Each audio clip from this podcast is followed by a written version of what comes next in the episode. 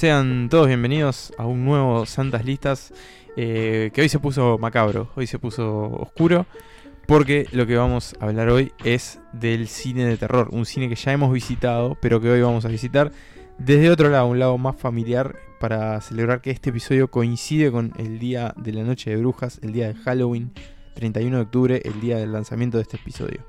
Mi nombre es Nicolás Tavares y saludo primero que nada a Pablo Estarico desde Grenoble, Francia. ¿Cómo estás, Pablo? Muy bien, y no sé si el frío en la habitación es, es porque estoy eh, recibiendo el otoño o porque el tema que elegimos este, está haciendo que, que cambie un poco el clima de esta conversación. Digo, siento que hay, hay algo en esta habitación que, que, que, no se puede nombrar.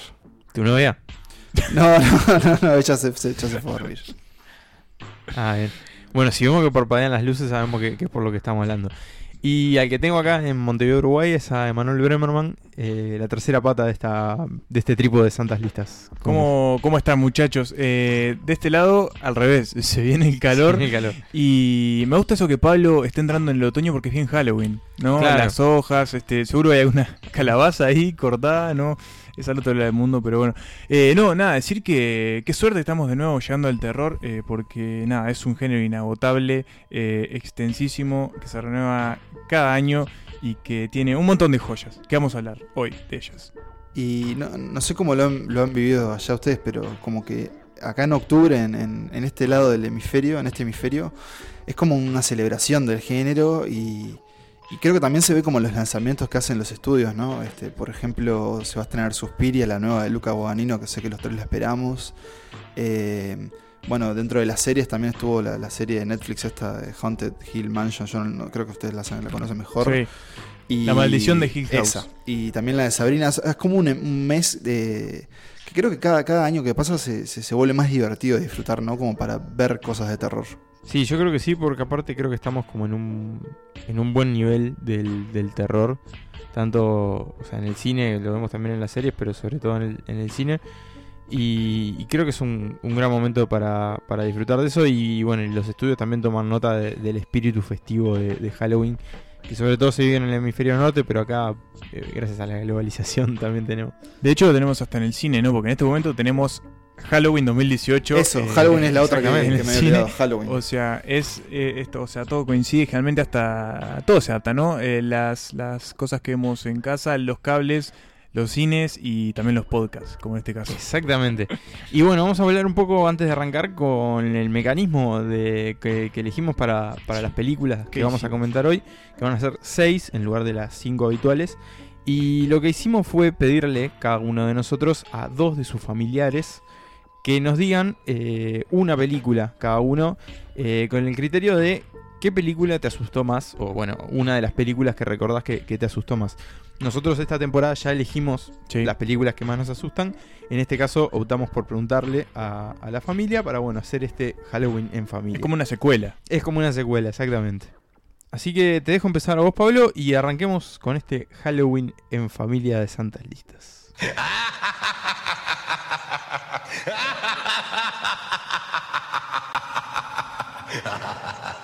Bueno, para este especial de Halloween familiar, como bien ha dicho Nicolás, eh, fui a la fuente de todo, ¿no? A mi madre, a María Olga Cadenazzi, que le mando un beso enorme porque es una gran escucha. Y quiero decirles que mi madre no, no es una gran simpatizante del género, pero se animó a recordar cuál fue la película que más le asustó en su vida y esto es lo que dijo. Una de las películas que más me asustó, en realidad no recuerdo la película, sí recuerdo el momento, era la película de Terror Ciego con Mia Farrow. Y me acuerdo especialmente el momento que más me asustó, no de toda la película, sino fue que en el momento en que Mia Farrow entra a, la casa, que está a oscuras, y el asesino estaba adentro y ella se empieza a mover haciendo distintas cosas en la casa y el asesino la va observando. Y sé que ella se da cuenta de que está observada y no recuerdo si se encierra en el baño o algo, porque creo que estaba, yo estaba tan asustada y me quedó en la memoria e, ese pedazo de la película, porque realmente la pasé mal del susto. No soy de las que me gustan las películas de terror justamente por eso, porque me asusto fácilmente. Pero esa, ese, ese, ese momento lo tengo muy grabado en mi memoria. Bien, eh, Terror Ciego, Blind Terror es la película que eligió mi madre, es una película del año 1971 dirigida por el señor Ruben Fleischer y protagonizada por Mia Farrow. Eh, yo no tenía ni idea de la existencia de esta película, pero lo, que le quiero contar es que su trama, digamos, es como que ya es un subgénero en sí mismo, porque si bien no es tanto de terror, es como un thriller con toques de terror. Porque ¿de qué va Terror Ciego? Terror Ciego va de una chica que queda ciega, justamente eh, en un accidente andando a caballo. Rarísimo, no te explican cómo cuando arranca la película ella ya está ciega. Y ¿Cómo hizo para que.? No se sabe, tuvo un accidente en caballo y queda ciega. Eh, lo que sucede es que ella después se muda con, con sus tíos a una casa en la campiña de, Inglaterra. Y este aquí que en el arranque de la película vemos que hay un señor del que solo vemos unas botas de vaquero que la está como acosando. Y lo que va a suceder entonces es que este señor se va a meter en la casa donde vive esta, esta pobre ciega, Sara, que es una joven que bueno, ama a los caballos más allá de que le quitaron la vista, y va a aterrorizar a su familia y especialmente a ella. Eh, yo pensaba por qué esto habría asustado a mi madre, ¿no? Por lo menos cuando me dijo que era la película. Y bueno, imaginando un poco a, mi querida madre a sus 15 años, creo que lo que, lo que le había asustado es justamente que en realidad es muy real esta película en el sentido que es la historia de eh, la típica invasión doméstica, ¿no? Que es como un género en sí mismo. Claro. Sí, tenemos, bueno, yo qué sé, por decir, otra que no es de terror, pero que, va un poco por esa línea, la habitación del pánico, por ejemplo. Es el terror, claro, de que te encierren en tu propia zona de confort y no prisionero en tu propia casa. Exacto, pero el, elemento que tiene muy a favor es que ella es ciega, entonces está completamente perdida todo el tiempo. Y, este señor Fleischer, que después leyendo descubrí que, dirigió películas muy célebres como 20.000 lenguas bajo el mar, no sé qué, y Conan eh, el bárbaro, Conan el destructor creo que se dijo. Em, mira con la cara que te mira. Sí, mira con la cara que te mira Conan. Em, como que mete la cámara en lugares muy raros y tiene momentos que, que, no dan miedo, un poco más de risa. Pero en un momento de la película ella termina como que tiene que escapar de él y de la casa y está completamente varada en el medio del campo inglés, una persona ciega y hay gitanos en la vuelta, con todo el racismo que había a los gitanos eh, desde los ingleses en los 70. Y ahí es cuando, cuando como que te da un poco de escalofríos por, por la pobre Sara. No es una gran película, pero entiendo que, a mi querida madre a sus jóvenes 15 años le haya dado mucho miedo. Así que bueno, si la llegan a ver, es, muy difícil de conseguir en internet. A mí me costó muchísimo, pero si alguna escucha la, la desea ver, se la podemos hacer llegar de una forma no, eh, no explícita. Muy bien. Ahí teníamos Terror Ciego, la primera de este Halloween en familia. Eh, y un hallazgo, podemos decir que es un hallazgo de, la señora madre de, Pablo. Un nuevo tesoro descubierto por Santas Listas. Y su familia. y familia. Así que bueno, eh, muchas gracias Pablo, muchas gracias a tu madre. Y pasemos a la siguiente película.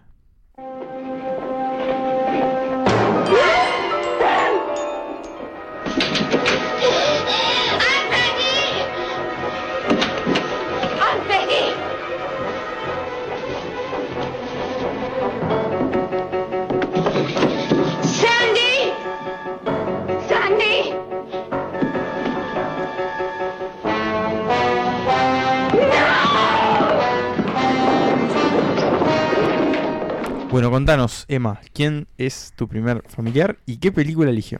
Bueno, yo también voy a arrancar con mi madre, eh, porque al igual que Pablo me gusta volver a las raíces. Y, no, y a diferencia este, de, la señora Starico Cadenazzi, eh, mi madre sí es una gran fan del terror y es bastante masoquista en el sentido de que le gusta mucho asustarse y le gusta mucho este, apagar las luces y subir mucho el volumen eh, de las películas de terror. Y en este caso Vamos a, iba, a decir qué película era, pero no, vamos a escuchar eh, qué película es la que dijo mi madre y por qué le da miedo. Bueno, la película que no sé si me, asustó más o más me impresionó fue Sexto Sentido.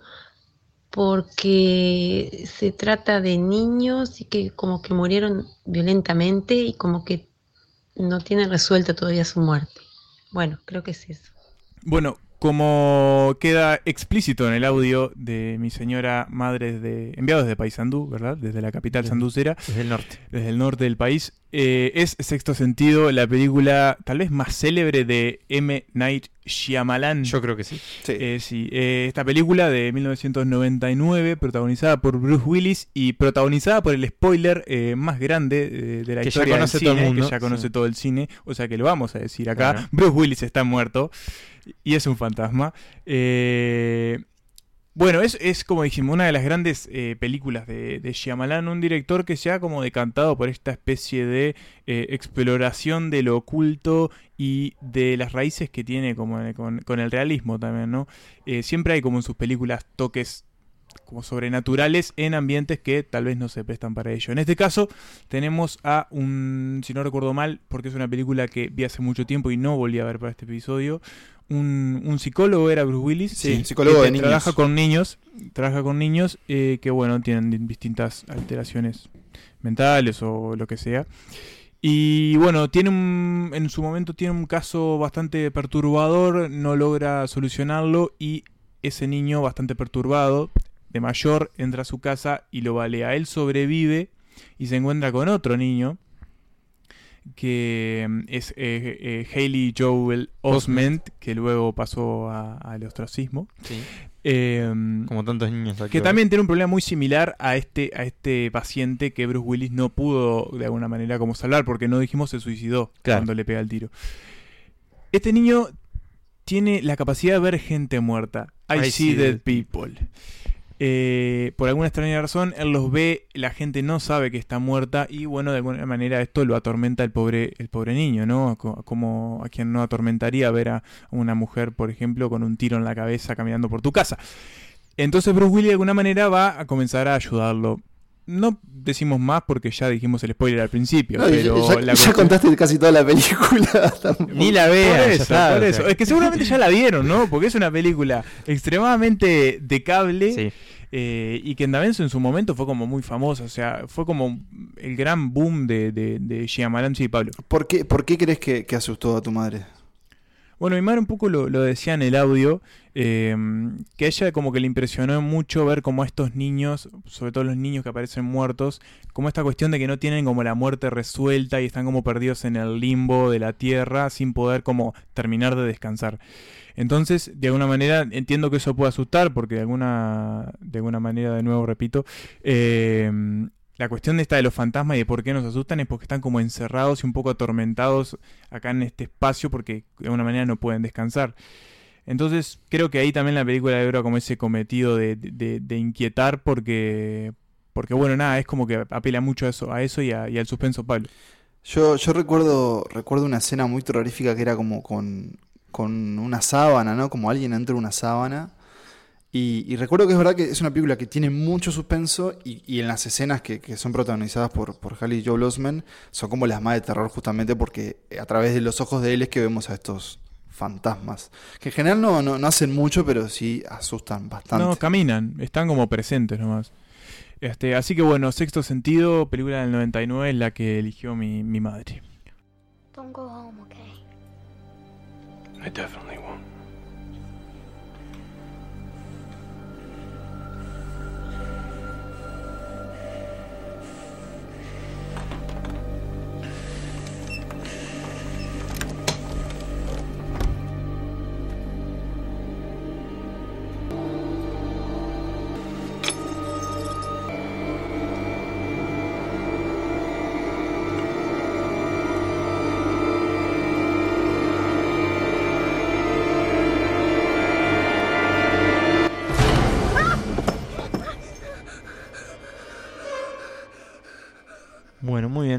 Y ahora es mi turno. Eh, voy a cambiar un poquito el, el lazo familiar. Eh, este, en mi caso no es un lazo sanguíneo, sino un lazo político, si se puede decir, eh, porque elegí a mi tío. En realidad, hay que decir que me costó bastante encontrar eh, familiares que vean películas de terror. tengo, tengo esa cuestión que mi familia no es muy fanática del, del género. Eh, ninguno de mis padres me pudo, me pudo decir ninguna. Este, y bueno, y así llegué a mi tío, que recordé que, que es una persona que, que vio mucho cine, que ve mucho cine y que nos sigue también, al igual que, que mi tía, los dos no- nos siguen bastante. Y, y bueno, y esta es la película que eligió, que antes de escuchar su, su comentario, hay que decir que mantiene esta tendencia un poquito de estar como en los bordes del género de terror y tener elementos de terror sin ser una película estrictamente de terror. Así que después de haber dicho tantas veces terror, Terror. escuchemos la selección de mi tío. Buenas y santas, amigos de Santas Listas. Voy a intentar cumplir con la consigna que me plantearon a propósito de eh, referir una película que me haya asustado. Esta película que, que recordé como que me haya asustado es Seven, Siete Pecados Capitales de 1995, dirigida por David Fincher.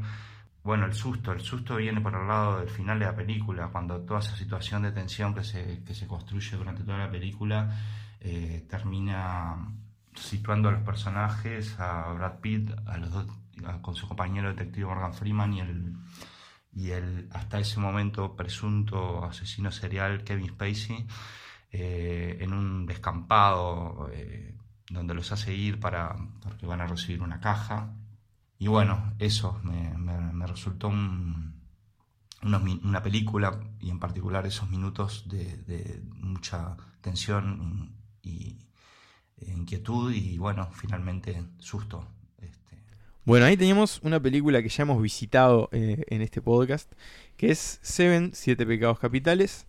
Y, un poco, bueno, la cuestión de- del susto viene determinada por, por esa tensión que maneja la película todo el tiempo, esa cacería del asesino, eh, y cómo todo va llevando como a un gran clímax.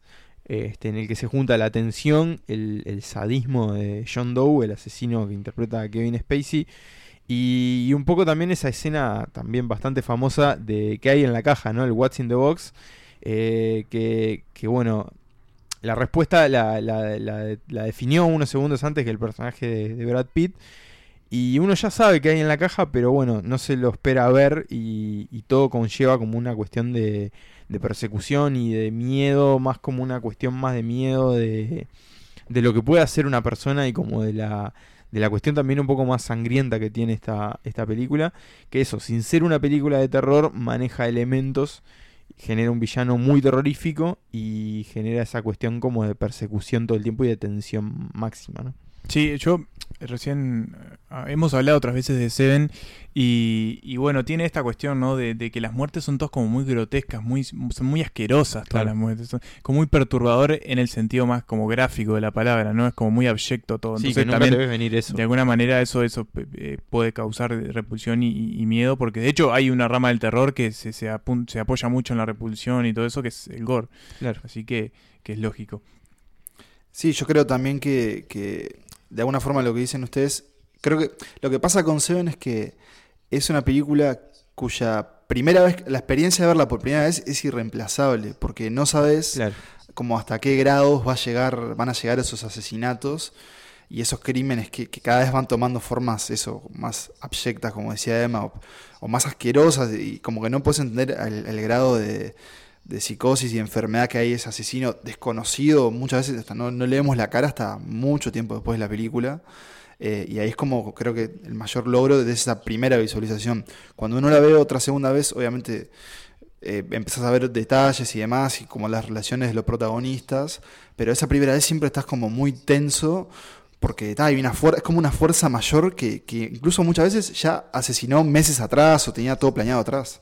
Ahí va. Sí, y, y bueno, creo que es, es un poco eso que comentábamos de esta película, que hay que agradecerle a Cinemateca por haberla estrenado en este país. ¿Ah, Eh, sí? Fue ahí donde la vio mi tío. Ah. En una época que frecuentaba mucho Cinemateca, que tenía como una especie como de, de, de boom, de popularidad, que hoy, hoy ya no se repite.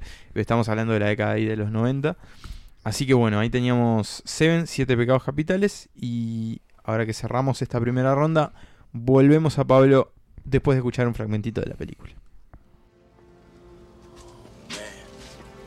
Damn. This picture was dated three days ago.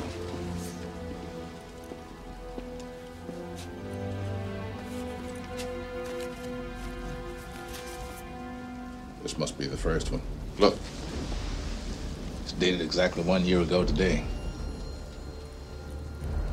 I got a hair sample, I got a stool sample, I got piss, I got fingernails. He's laughing at us.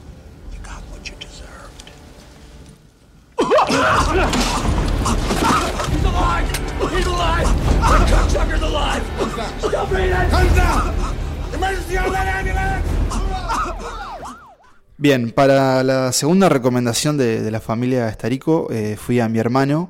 Eh, él es mi hermano mayor, pero tengo que decirles que, bueno, mi hermano Diego, eh, que con sus 30 años hasta el día de hoy eh, sigue siendo un gran cobarde a la hora de ver eh, películas de terror, sin embargo las ve igual y bueno, acaba su recomendación y el motivo de por qué eh, lo asustó tanto. Las películas que más miedo me han dado hasta ahora son eh, Rose Red de Stephen King. Eh, me dio mucho miedo en sí, los fantasmas y la casa en sí, cosa que me tapaba los ojos. Y el conjuro, la parte que más, entre otras cosas que más miedo me dio fue eh, cuando estaban jugando los aplausos que salen manos a aplaudir de la nada. En ambas películas me pasé más de la mitad o, o muchas partes con los ojos cerrados. Y bueno, y en el conjuro torturé la mano de alguien con, que estaba conmigo viéndola por el miedo que tenía. Bueno, y ahí eh, está la recomendación de mi hermano Diego, que es la película más actual de, de- de este Santas Listas hasta ahora, y es El Conjuro, eh, una película de 2013 del director James Wan, y tal vez uno de los mayores fenómenos de terror reciente, ¿no? Eh, ¿Qué opinan ustedes en ese sentido? Sí, de hecho, Sí, estoy- de impulsó, y de hecho impulsó toda una nueva franquicia, saga, Claro. que, que cada uno de los fantasmas que aparecen en esa película tiene su propia película después. O sea, es Exacto. la monja, el, el- el- la, la muñeca, el claro. todo. Sí, creo que justamente el, el- el conjuro es eso, que generó un universo de películas muy redituable. Y yo no había visto eh, la primera, por algún motivo se me había escapado. Y no, pero sí sabía que como que tenía muy, muy buenas críticas y más allá de, de un éxito imparable. Y la verdad es que para mí fue muy grata, no, no grata la sorpresa, pero eso fue una experiencia muy, muy buena porque es una película que está muy bien hecha y que te asustás bastante. Y que si bien toma una fórmula muy conocida que es la, la casa como embrujada, la familia atormentada por esos fantasmas en, en ese hogar maldito, eh, le da como ese giro que es el de... mm, Hay como dos grupos de protagonistas, ¿no? La- las víctimas, que es una familia en una casa embrujada, eh, que hay un- una presencia demoníaca, y los otros protagonistas, que es la dupla de los investigadores paranormales, los Warren, que son el gran Patrick Wilson y Vera Farmiga, que están basados en una pareja real que investigaba esos casos. Eh, incluso estaban presentes en exorcismos y demás. Y acá la película juega con eso de que, bueno, esto fue uno de sus casos más escandalosos. Y, está muy bien hecha. Eh, no sé si ustedes la recuerdan, pero para mí creo que uno de, de los mayores logros es lo- lo- todo el tiempo los cambios de cámara que hace, porque incluso a veces eh, ves la película a través de la cámara de los Warren, que registraban todo, y tenían que tomar pruebas para tener como la aprobación del Vaticano. Está muy metida la iglesia en la película, pero tiene como muy buenos personajes, muy, bueno, muy buena la fotografía y como el uso del espacio de esa casa, y muy buenos sustos. Y especialmente ese recurso que decía mi hermano, que es el, el del aplauso, ¿no? Esa escondida Claro. con aplauso. Sí, yo creo que la película tipo usa usa muy bien el tema de todo esto del jump scare, El ¿no? jump El, scare, el el- susto por el el salto. sobresalto. Claro, el sobresalto. Yo me acuerdo, yo la fui a ver al cine, este, porque se había como generado con una especie de, Sí, de ruidito. de revuelo. Mm. Y, y bueno, me acuerdo que la fui a ver con, con un grupo de amigos y sí, me acuerdo, nos asustamos un montón. O sea, sobre todo recuerdo la escena en que, porque no, es un spoiler, pero la cuestión es que hay una especie de bruja a la vuelta, este espíritu bruja, y hay una escena en que ella está como arriba de un ropero. Recuerdo que ahí, o sea, no salté del cine porque tenía, no sé, el pop en la, en la, en falda, pero me asustó muchísimo y me quedó como una especie de, mm, de sugestión mucho tiempo después de ver esa película. Sí, estoy de acuerdo. Creo que logra generar como esa cuestión del, del susto genuino y además tiene encima de eso eh, que está bien realizada técnicamente, que está muy bien actuada, eh, este, que está bien dirigida, o sea, tiene como todas las casillitas marcadas y creo que si bien es como una cuestión de un terror más clásico, más po- pochoclero, este está tan bien hecha que, que logra muy bien cumplir con su cometido. Y le, y le dio un impulso, un impulso grande al género también, porque después del conjuro vinieron un montón de películas que, que no eran iguales, pero que de alguna manera estaban como cortadas como esta Sí, misma con ese patrón, Sí, digamos. sí, que, que la verdad eran un montón muy buenas todas. Es Sí. que para mí tiene, tiene eso que es como con elementos familiares, ¿no? Como por ejemplo, eh, es como toma cosas del exorcista o de terror de Amityville y cosas, fórmulas conocidas, pero te logra dar una experiencia que te estremece. Así que bueno, eh, quiero bancar a mi hermano y entiendo por qué se haya querido tapar eh, la cara viendo esta película.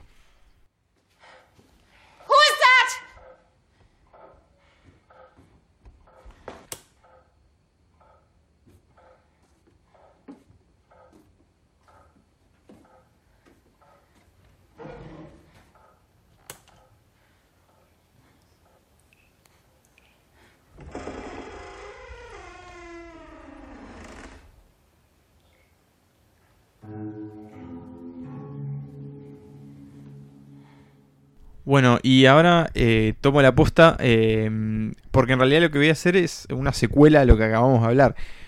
La segunda película que, traigo a esta mesa eh, la seleccionó mi hermana, Florencia, mi hermana menor, y es El Conjuro 2. Así que ya que estábamos hablando del tema, sigamos con esto.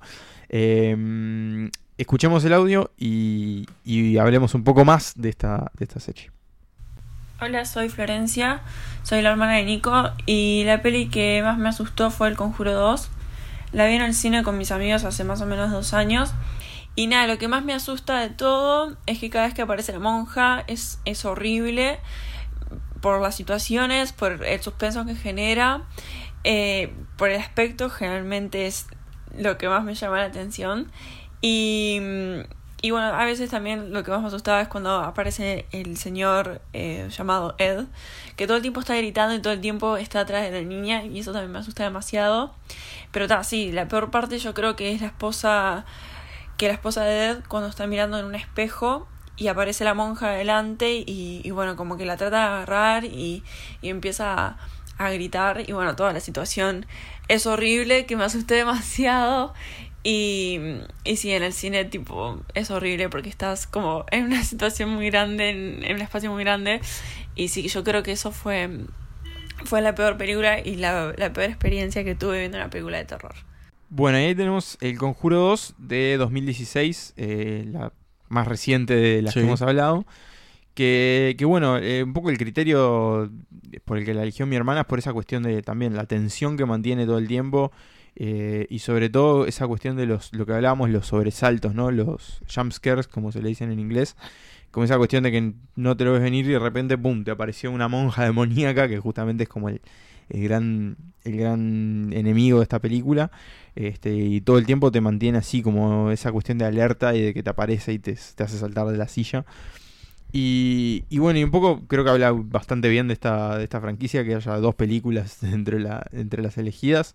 Y buenas. Eh, y son buenas. Hay una tercera también que no la he visto, pero No, al menos No, la no, no, no, no, no la hicieron no, todavía. la Sale- tercera- la van a hacer y sale todavía, en no. 2020, claro. Me la confundí con no. la de Anabel. Hay dos, Anabel, an- y dos no, y- Anabel, y una la monja, monja- dos conjuros. La monja la tenemos, la monja la tenemos ahora en cine. Sí, está hace, desde hace muy poco. Y, y bueno, y un poco también como esto que decíamos de la, de la franquicia que, ha generado, del, del, del fenómeno que ha generado, también creo que es una de las franquicias recientes más, más populares. Y creo, eh, acá voy a hablar un poco también como más de, de la producción de este episodio, marca un poco la evolución que ha tenido el género en los cines. Una de las personas a las que recurrí para este episodio fue mi abuela, con la intención de, bueno, dar una cuestión transgeneracional, Sí. ¿no? Este, y lo que ella me comentaba es que en realidad no recordaba y no tenía la, la sensación de que durante su juventud y su adolescencia, que iba mucho al cine, este, no, se, no se daban películas de terror. Mm. Eh, al menos acá en Uruguay no se daban películas de terror. Y estamos hablando de las décadas de los 50, 60, que Claro. hay como varios clásicos de esa época. Que por ahí uno, pensándolo bien, capaz que no eran estrenos tan comerciales, sino que eran más de nicho y por ahí, por esa cuestión, no llegaban tanto al cine acá.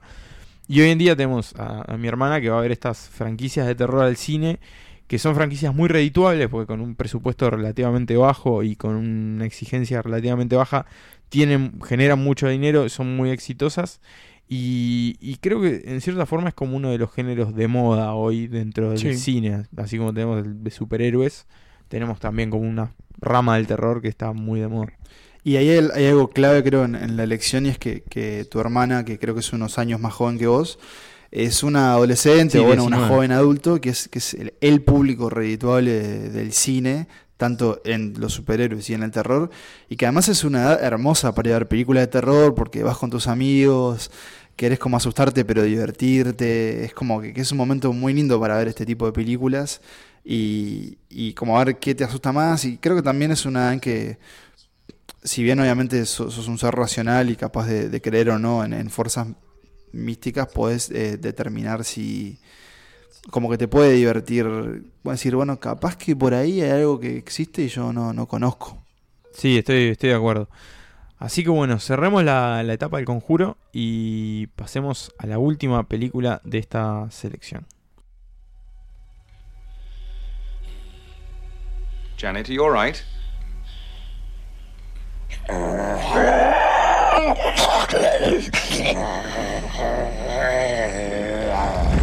Janet?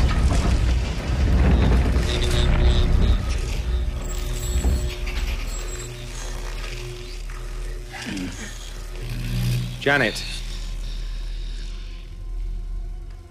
Janet, are you feeling all right? Stop calling me Janet. Bueno, Emanuel, te toca cerrar esta selección familiar de Halloween. Contanos. Bueno, me toca cerrar y nos vamos varias décadas al pasado. Porque si bien es uno de los géneros de moda, no hay que olvidar que es de alguna manera como transversal a todo el cine y que siempre estuvo cargado con, muchas otras cosas que no estaban tan a la vista, como por ejemplo la política. El terror siempre tuvo mucha cosa política eh, entreverada. Eh, denuncias de racismo, de un montón de cosas que se hacían a través de, del género. Quizás no tan obvias, pero... No, siempre como encubiertas detrás de, cierto cine comercial, pero sí. Y bueno, la película que, eligió, yo le consulté a mi padre, para así hacer este padre-madre, le consulté a mi padre y eligió eh, una película de 1982 que es Poltergeist. Una película de Tob Hooper, que es, eh, que es conocido por la masacre de Texas Em, y vamos a escuchar por qué, por qué la eligió mi padre. Eh, sobre Poltergeist, lo que más me, me asustó en esos tiempos que el terror, el terror psicológico que te, que te infundía la película, el no saber nunca qué, podía pasar después de, de la siguiente a la siguiente toma. Yo mucho de cine no sé, pero te puedo decir lo que generaba el muchísimo miedo que me generaba el flaco sombrero, el, tipo sepulturero que aparecía. O sea, los personajes en sí eran tremendamente, eh, no sé cómo explicarlo, pero ya el hecho de ver esos personajes te daba un tremendo miedo. Y después ya te digo, el terror psicológico que te, que te infundía la película era, era, era lo, más, lo que más me, me, asustaba, ¿no? Este, incluso rato después de ver la película seguía estando con ese miedo de, no saber este, qué podía pasar siempre, ¿no? Bueno, como decía recién, este, Poltergeist es la película que hizo mi padre. Y bueno, sí, es una película de, Hooper que era conocido por eh, haber hecho en el 74, de alguna manera, como iniciar el, subgénero del slasher con la masacre de Texas. Esta película es muy diferente a la masacre de Texas porque en vez de una secta de caníbales eh, con motosierras, trata sobre una familia común y corriente en un barrio que es todo muy igual, cada casa es idéntica a la otra, donde empiezan a aparecer eh, fenómenos eh, sobrenaturales. Empiezan a, volar cosas, volar sillas, volar mesas. Y en un momento la niña chiquita, una rubiecita, el perfil ideal para, para las películas de terror. Nunca, desaparece. Nunca hay que, hay que tener niños jóvenes en casas grandes, es lo que nos enseña el género. Sobre todo si tenés hijas chiquitas rubias. Alejalas de cualquier posibilidad de ser poseídas o lo que sea. Eh, pero bueno, eh, es- eso es muy sencilla lo que pasa en, en Poltergeist y es básicamente es una familia que es como acechada por espíritus, por justamente un poltergeist que es como una especie de entidad que lo único que hace es como hacer daño. Eh, la familia se va como, obviamente va a querer recuperar a la menor y va a llamar a una especie de Warrens eh, que van a tratar de salvar a rescatar a la niña de, de- de esta, de, de una especie de dimensión paralela en la que está encerrada. Esta película fue como muy importante porque dio paso a muchas películas que hoy, por ejemplo, son muy exitosas como Actividad Paranormal. Ahí es va, como claro. la gran percusora de todo este tipo de películas de fenómenos paranormales que pasan en casa y no las podemos explicar. Fue también la primera película, el primer gran éxito como productor de Steven Spielberg, que estaba atrás de esa película. Y también se hizo muy famosa porque esta película tiene una maldición sobre La maldición de Poltergeist, La maldición claro. de Poltergeist. Que si quieren la podemos resumir brevemente, es que cuatro de los involucrados en esta película eh, murieron de causas muy extrañas. Por ejemplo, la nenita murió cuando tenía 12 años de, creo, esclerosis no sé qué. Y bueno, da a pensar de que eh, se metieron con cosas que no había que meterse. Bueno, y el otro gran eh, como misterio de, de- de la filmación de esa película es que se dice que en realidad eh, Spielberg, que, que era, como decía Sema, productor y guionista, eh, metió mucho la cuchara, e in- incluso algunos dicen que en realidad fue él que la dirigió. O sea, gran parte Bueno, de ¿qué Poltergeist pasa? la dirigió él. ¿Qué pasa? Spielberg quería dirigirla, ahora no me acuerdo bien qué era, cuál fue la película, porque él quería dirigir dos películas en un año. Y el sindicato de directores dijo, no, no se puede, No tenés que elegir una. No, es dos películas al mismo tiempo. Él dijo, no, dirigí una y después dirigí la otra. Steven Spielberg no quiso, entonces terminó pasando esto. No me acuerdo cuál fue la que dirigió la otra. Eh, pero bueno, la cuestión es que sí, Poltergeist se hizo muy famosa, eh, fue muy exitosa, dio para un montón de secuelas, para un remake bastante reciente del 2015. Y como decía mi padre, él la eligió porque, porque claro, como que apela a, a- a cosas muy mundanas y muy, muy, muy también como, como corrientes, como es que se te mueve una silla y no puedas explicar por qué esa silla se movió si no había nadie que la moviera. Y mm, yo esta película yo no la había visto y la vi para, para este capítulo. La verdad que no, no, eh, no ha envejecido del todo bien como para generar sustos modernos. Claro, Claro. Sí, sí, Bien, uno ¿no? viéndola con ojos modernos. Claro, hoy uno la ve, yo la vi con mi hermano Mateo, 16, y él como estaba, estaba en ese plan de, ah, pero mira que pelotudez esto, me, me, me- me río. eh. Claro, no estaba inmerso bueno, en la experiencia, digamos. Claro, igual entiendo que haya sido este lo que fue, el éxito que fue, porque bueno, entiendo que en su momento la película de verdad podría haber, podría haber asustado, como hoy nosotros nos asustamos, no sé, con El Conjuro. Claro. Y Sí, sí, tuvo hace poco un, Sí. un remake que no funcionó. No, sí tuvo uno en 2015 con Sam Rockwell, Ajá. eh, pero no, no, no funcionó nada, fue un fracaso en crítica y en taquilla, en todo, y bueno, decidieron matar algo que ni siquiera llegó a crecer. Pero bueno, eh, Poltergeist es la, la elegida de mi padre, y bueno, es un clásico dentro del género, ¿no? Porque efectivamente lo fue. For the vehicle to complete the distance. Of course, this would never register on the naked eye, but I have it recorded on time lapse camera. It's fantastic.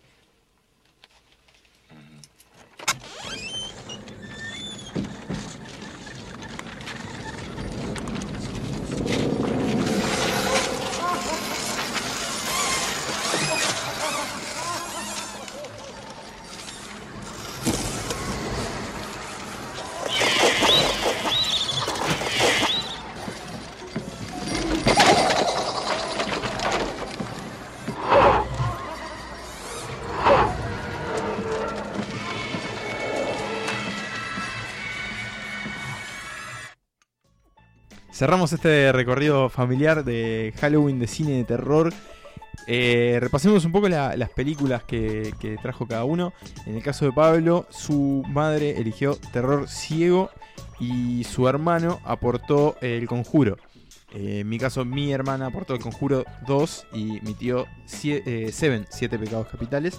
Y en el caso de Manuel teníamos Poltergeist de parte de su señor padre, eh, Pa, eh, como Pa. conocido también como Pa, y de su madre que nos aportó Sexto, Sentido. Eh, así que bueno, ahí tenemos este repaso de las películas que asustaron a nuestras familias.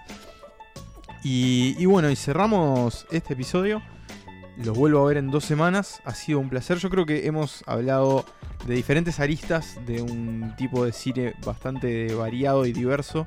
Eh, Sí. Un poco como decía mi tío en el audio, el susto es muy amplio. Gran definición. Gran definición. Así que, así que bueno, eh, ha sido un placer igualmente. Muchachos, si quieren concluir esto, digan algo más. Hablen ahora o callen para siempre. Sí, yo creo que, que como la, la, la comedia, el terror tiene eso que es son ese género que te, te puede producir cosas ¿no? en el cuerpo. Digo, si bien obviamente los grandes dramas a uno lo dejan pensando, el terror tiene esa reacción inmediata como esa relación corporal de lo que estás viendo y lo que te produce que es irreemplazable y por eso para mí es una maravilla. Sí, yo debo decir que es mi, es mi género favorito. Es amplísimo la cantidad de cosas que se pueden encontrar en el terror. O sea, tenés desde terror que se mezcla con ciencia ficción hasta terror que se mezcla con la comedia. Y nada, eh, nos ha regalado millones de clásicos que, que dan para verlos una y otra vez. Exactamente. Así que bueno, concluimos este episodio de hoy. Nos volvemos a encontrar en dos semanas. Antes de irnos, eh, tenemos que contar que la semana pasada, con nuestros hermanos de esta familia de Polenta Entretenimiento Sonoro eh, Finjan Demencia, hicimos un crossover, un capítulo conjunto. eh, que lo van a poder escuchar la semana próxima, el martes que viene. Eh, si están escuchando esto el día del Sí. lanzamiento, es el martes 6 de, de noviembre. eh, que estuvimos hablando un poco sobre, sobre cine y bueno. Hicimos lista para no también para no perder la costumbre. Y eso en realidad sucedió como parte de la participación de Polenta en el encuentro de medios digitales Nativa, que se va a realizar eh, en Montevideo, Buenos Aires, el 5 de noviembre. El encuentro formal, digamos, están todos invitados, pueden entrar en las redes sociales de Nativa eh, para informarse un poco más. Y bueno, y en la previa hubo una fiesta en la que nuestro aporte fue este Santas Demencias, este, esta, esta fusión de podcast. Sí, quedó muy bueno, así que escúchenlo. Escúchenlo cuando salga. Y bueno, nosotros como Santas Listas nos volvemos a encontrar con ustedes en dos semanas, como ya les dijimos. Así que bueno, ha sido un placer. Emanuel, Pablo, un, Un gustazo. Un gusto, Un muchachos. placer como siempre. Y bueno, nos volvemos a ver muy pronto. Muchachos, que viva el cine. Hasta la próxima. Chau, chau.